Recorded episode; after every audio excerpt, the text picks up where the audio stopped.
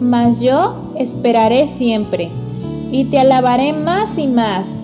Mi boca publicará tu justicia y tus hechos de salvación todo el día, aunque no sé su número.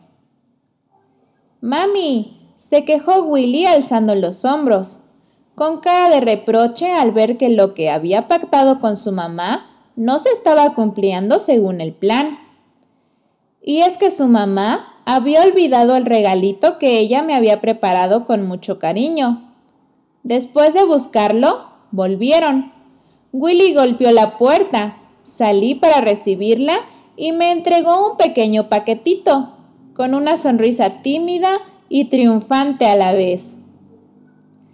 La clase anterior habíamos ido a tomar un helado, pero antes habíamos preparado un diálogo para practicar cómo preguntar el precio, pagar y agradecer.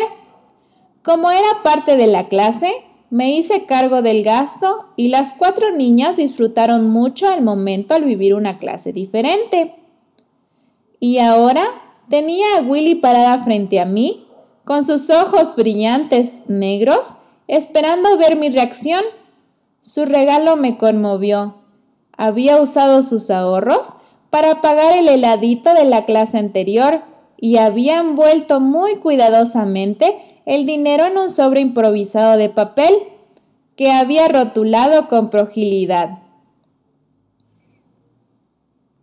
Por alguna razón, ella había sentido la necesidad de devolverme lo que le había regalado, aunque les había asegurado que no hacía falta. Pensé que en la clase les había enseñado algo, pero la lección finalmente me la estaba dando ella. Qué hermoso sería si fuésemos más agradecidos, si diéramos alegremente parte de lo que tenemos para mostrar gratitud por las innumerables bendiciones que se nos otorgan desinteresadamente. Si creyéramos como un deber y placer el hecho de demostrar gratitud de, forma premeditada.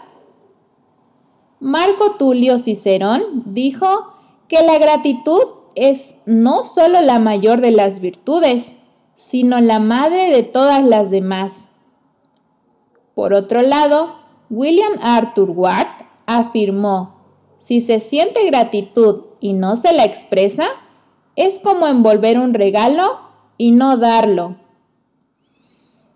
Nunca podremos retribuir todo lo que Dios nos ha dado, pero a veces no hacemos ni siquiera un intento. La gratitud en sí puede ser uno de los mejores presentes que lleguemos a dar como criaturas.